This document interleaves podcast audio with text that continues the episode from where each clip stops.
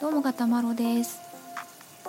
えー、これいつアップするかわかんないけれども、えー、ハンバーグを作っております、えー、現在20時です。あのまあね彼氏が帰ってくるのは遅いもので結構夕食がね、まあ、夜9時とか10時とかになっちゃうんですけど、ま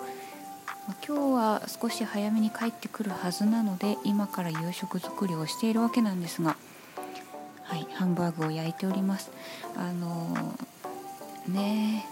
冬にハンバーグ作るのすげえ辛いっていうのご存知ですか？いや私がねひき肉をちょっと常温で置いておけばよかったんですけどあのもしかしてもう帰ってくるかもしれないと思って急いで作り始めたんであのいやまあちょっと電子レンジとかでチンすればよかったのかな。冷たいままこねてしまったらもう手が凍傷になってしまうんじゃないかっていうくらいもう手が凍るっていう思いでこねておりました。少し工夫すりゃいいのか。私の工夫が足りなかっただけか。いやーほんと手の感覚なくなりましたわ。大変。まあねこれはこれは私がちょっと何も考えずにやってしまったから私が悪いんですけどまあハンバーグ作るのってめんどくさいっすよね。料理が好きな人にとっては全然何ともないんでしょうけれどもまあでも私も最近は慣れてきちゃったんでまああの粘土遊びみたいな気分でやっているんですけどまあ以前夏頃にあの旦那が「冷やし中華でいいよ」ってていうのがすごいムカつくみたいな あのツイートを見たことがありまして何なんですかね。まあ偏見かもしれないですけどあの私の身近な男性に限って言えばあの本当なぜか男性に多いなって思うんですけどそのこれとこれどっちがいいって聞いた時に面倒くさい方を選んでおいてこっちでいいよっていう人がすごくなんか多い気がするんですよね。なんで「で」って言うんだっていうそんな簡単にできると思ってるなら自分でやってみろっていうところがねちょっとね、まあ、女性で忙しかったりとかするとちょっとカチンときちゃうわけですよね。まあまああの悪気はないんだろうなって思って私はまあ抑えるんですけどそういうところから夫婦喧嘩になってあの最悪別れちゃったりする場合もあるんだろうなって思うとなんかこう言葉遣いってちょっとした心遣いで変わってくるよなって思うんですよね。そのね冷やし中華でいいよっていうのも冷やし中華って割と面倒くさいんですよね。あの麺茹でるだけって思っている方もなんか料理をしない方とかは簡単にできるって思ってるのかもしれないんですけど、まあ、卵焼き千切りにしなきゃいけなかったりとか 野菜を千切りとかこう細かく刻んだりとかっていうのってまあ割と面倒くさいっちゃ面倒くさいんですよね。そのまあ、どっちかといえば面倒くさいに属する食べ物だと思うんですよ冷やし中華って。でやっぱりなんだろうな経験が少ないとどのくらい大変なのかが分かんないっていうのもあるのかもしれないし、まあ、ただ口の癖で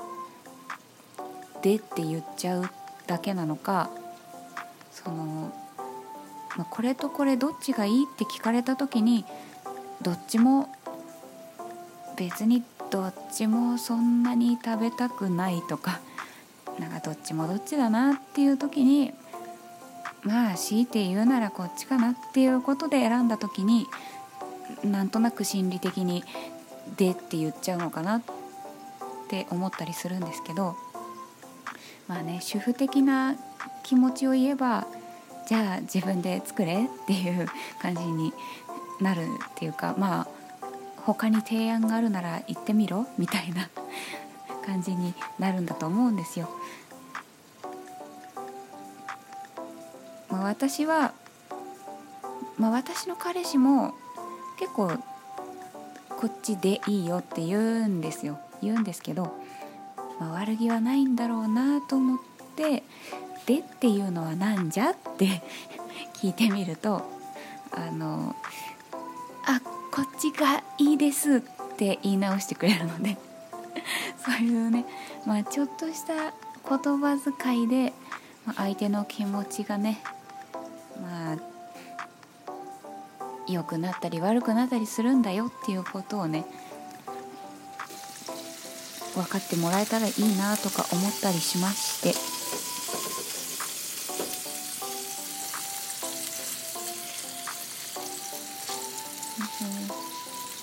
けてき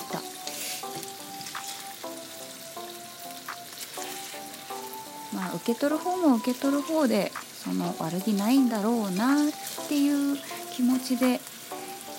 受け取るように心がければで相手も相手で言葉遣い一つでちょっとねあの全然悪気がなくても相手のあの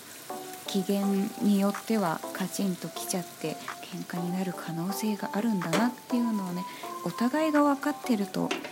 まあカップルでも夫婦でもうまくいくんだと思うんですよね。何にしたってコミュニケーションはあの心遣いですよね。っていう話まあ今日はちょっとハンバーグのね手が手が冷たくて感覚がなかったっていうところからこんなこんな面倒くさいことしてるんだよなっていうのがもうね。なんかね私料理が好きになれればいいんですけどね。ダメなんですよ。どうしても。料理が苦手というか食べることが好きになれないから料理も好きになれないんですよね。毎晩何を作ればいいのか考えるのがまあ億劫でしょうがないんですよ。もう毎日献立ランダムに作ってくれる